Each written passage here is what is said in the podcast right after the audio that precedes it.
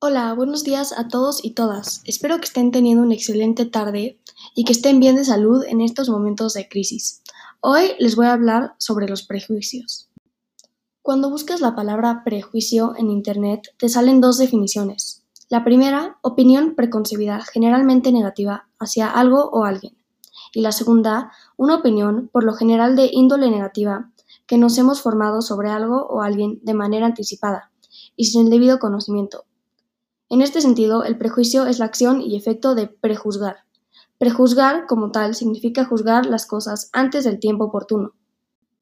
Después de haber leído estas dos definiciones, yo puedo formar mi propia definición sobre el prejuicio.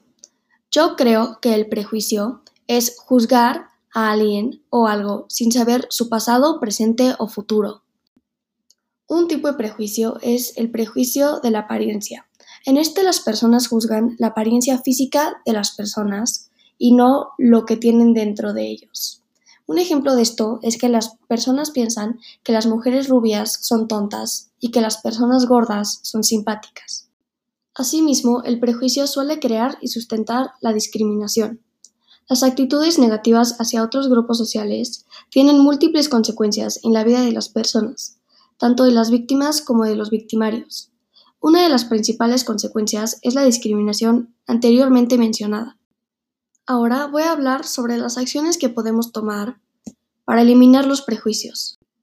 Una de las acciones que podemos tomar para eliminar los prejuicios es que antes de emitir un comentario o de catalogar a una persona, debes tomarte el tiempo necesario para conocerla bien.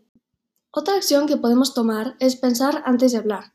Debes tratar de evitar todas aquellas palabras que sean destructivas tanto para ti como para la otra persona. Debemos de considerar que todos somos iguales ante la ley y que todos tenemos las mismas oportunidades y no debemos de juzgar a otros solo por su apariencia o por cómo son físicamente. Muchas gracias por haber escuchado este podcast. Espero que ahora con estos conocimientos no juzguen a las personas por su apariencia física y que tengan una excelente tarde. Muchas gracias.